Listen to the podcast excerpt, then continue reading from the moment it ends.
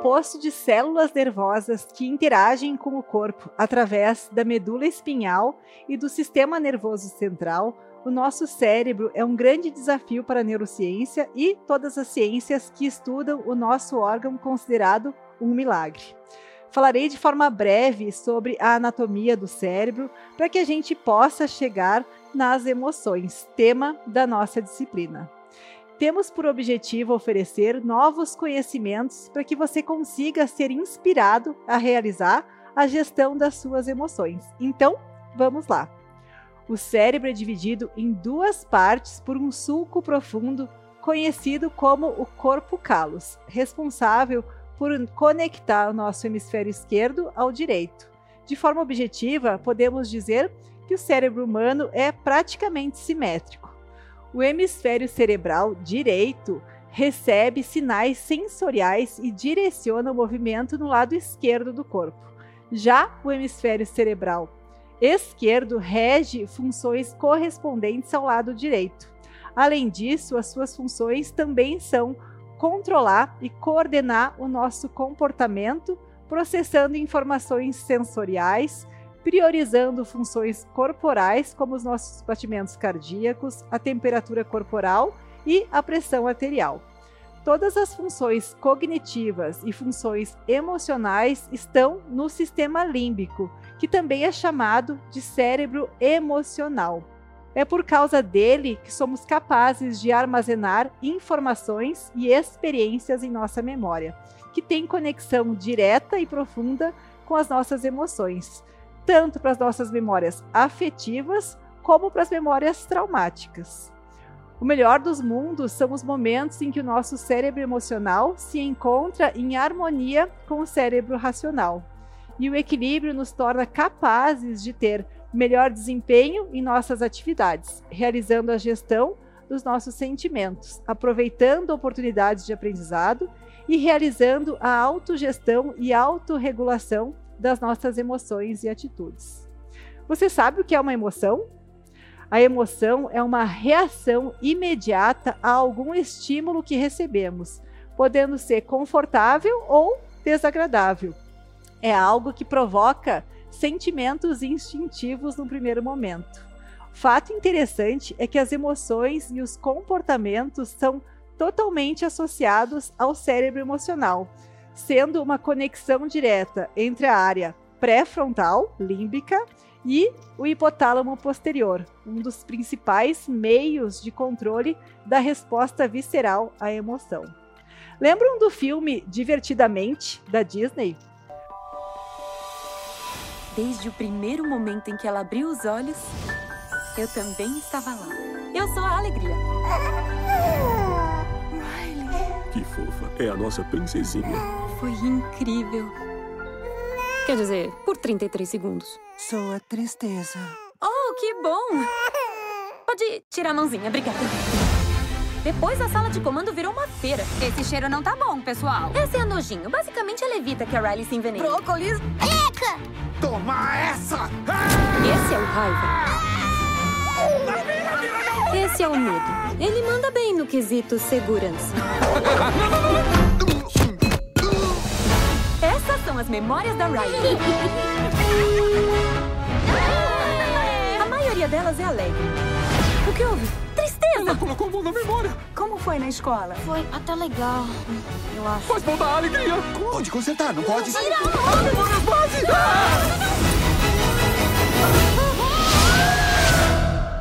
Agora já é hora daquele palavrão? Que faremos? Nada funciona porque nada funciona! Deixa eu! Isso é um mega problema. A alegria é boa nisso. Onde estamos? São memórias de longo prazo. Nós podemos dar um jeito. Voltamos para a sala de comando. Você pode se perder. Pense positivo. Tudo bem. Positivamente, penso que vai se perder. Que lugar grande! Terra da imaginação! Produção Um unicórnio colorido, olha lá! Amei seu papel em Aventura das Fadas, parte 7. Tá bom, fui. Beijinho. Vamos, abraço em grupo!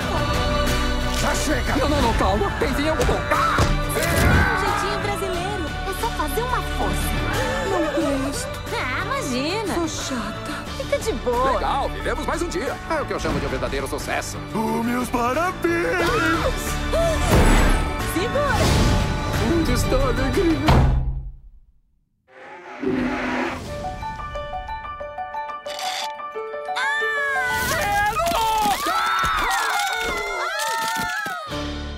Nosso cérebro tem algo bastante parecido com aquela central de controle das emoções. Falando do filme, eu vou trazer aqui quais são as emoções básicas apresentadas pela ciência como emoções primárias, conforme a contribuição dos estudos e pesquisas realizados pelo psicólogo Paul Ekman. As emoções básicas são medo, nojo, raiva, surpresa, alegria e tristeza. E elas foram reconhecidas assim pelo campo neurocultural por serem mapeadas em diversas culturas com as mesmas expressões faciais. Observe as descrições conceituais de cada uma delas. Medo. A percepção clara de medo é a palidez do rosto. E isso acontece pelo fato de que o sangue é direcionado para os músculos ligados ao sistema esquelético. O medo é uma defesa natural e possibilita que o indivíduo se prepare para fugir ou para se esconder. Uma das estruturas mais antigas do cérebro, a amígdala cerebral, envia sinais de alerta para que o corpo possa agir no primeiro sinal de perigo. Nojo. O nosso cérebro percebe que algo ruim está presente, seja um cheiro ou um sabor, e nos protege do que eventualmente poderia nos fazer mal. A expressão facial do nojo, enrugar o nariz, torcer a boca, sinaliza uma resposta evolutiva de proteção para não sentir o odor de alguma coisa que poderia ser nociva ou um alimento que estaria estragado. A raiva. Fisiologicamente, recebemos uma grande descarga hormonal, onde adrenalina, cortisol, noradrenalina preparam o corpo para a batalha existe um evidente aumento dos batimentos cardíacos, deixando o corpo pronto para agir, para lutar. A surpresa ocorre diante do desconhecido, algo súbito, situações inesperadas, tanto positivas quanto negativas, que desencadeiam outras emoções. A alegria, essa emoção estimula a atividade cerebral, inibindo pensamentos depreciativos e aumentando a energia da pessoa. Por meio da alegria, conseguimos nos recuperar de momentos de tristeza, sentindo de imediato disposição e entusiasmo. A tristeza. Quando vivenciamos essa emoção, o nosso metabolismo se reduz, causando de imediato uma perda de energia e do ânimo. A razão dessa redução metabólica é para que a pessoa possa ter um momento de reflexão sobre a sua perda ou a sua frustração. No nosso e-book, recomendamos que você assista ao filme divertidamente, focado em educação emocional e que nos permite aprofundar o tema de forma leve e com bom humor. É um convite à reflexão de que não é possível ser feliz o tempo todo. Às vezes, é preciso colocar a tristeza para fora para que a alegria nos cure e traga bons momentos novamente. Vamos entender agora onde tudo começou, repassando o histórico da ciência até chegar no termo que, segundo a literatura, foi cunhada pelo jornalista e psicólogo Daniel Goleman, inteligência emocional. Tudo começou com o famoso QI, o coeficiente de inteligência. Lembram dele? O pedagogo e psicólogo francês Binet fez importantes contribuições no campo da psicometria, sendo considerado o criador de uma escala que foi a base para nascer o teste de QI, e isso lá no início do século XX. A ideia era realizar a avaliação da capacidade de raciocínio lógico e não do intelecto do ser humano. Nos Estados Unidos foram aplicados mais de um milhão e meio de testes de QI em recrutas selecionados, por meio do resultado dessa análise para servirem na Primeira Guerra Mundial. Indo adiante, tivemos a participação do psicólogo americano Eduardo Lee, que em 1920, em parceria com outro profissional da área, criou o conceito de inteligência social, traduzida como uma capacidade de entender e controlar, administrar homem e mulher, menino e menina, para agir de forma mais equilibrada nas relações humanas. Duas décadas depois, o psicólogo David Etchler desenvolveu escalas de inteligência muito conhecidas para medir a inteligência das crianças e adultos, olhando para a habilidade intelectual do cérebro. Na sequência, veio Abraham Maslow, norte-americano conhecido pela pirâmide de Maslow, descrevendo como os seres humanos poderiam construir o que chamaram na época de força emocional para suprirem as suas necessidades. Então, finalmente chegamos à década de 1980 com as inteligências múltiplas do Gardner, seguido por Feynman. É, pela primeira vez, introduziu o termo inteligência emocional em sua tese de doutorado chamada Um Estudo da Emoção, desenvolvendo a inteligência emocional. Os psicólogos Salovey e Meyer também passaram a estudar o termo e publicaram um memorável artigo na revista Imaginação e Personalidade, destacando fatores da inteligência emocional: autoconsciência, autorregulação, automotivação e empatia. O termo inteligência emocional tornou-se popular e começou a despertar curiosidade na comunidade de psicologia que estudava a mente humana e as emoções, que ainda era um grande mistério e que, a propósito, segue sendo. Nessa mesma época é que o Daniel Goleman lança o seu livro Inteligência Emocional, a teoria revolucionária que redefine o que é ser inteligente. A obra, de 1995, foi revolucionária e até os dias de hoje segue sendo considerada a Bíblia da inteligência emocional, de leitura obrigatória para quem quer aprofundar autoconhecimento e elevar o seu nível de inteligência emocional. Para o Goleman, a inteligência emocional é a capacidade de identificar os nossos próprios sentimentos e o dos outros, de nos motivarmos e de gerirmos bem as emoções dentro de nós e nos nossos relacionamentos. Lembro que você pode ler também sobre isso no nosso e-book e ouvir o podcast Inteligência Emocional Um Legado à Humanidade. Agora eu vou apresentar os cinco domínios principais que fundamentam a inteligência emocional.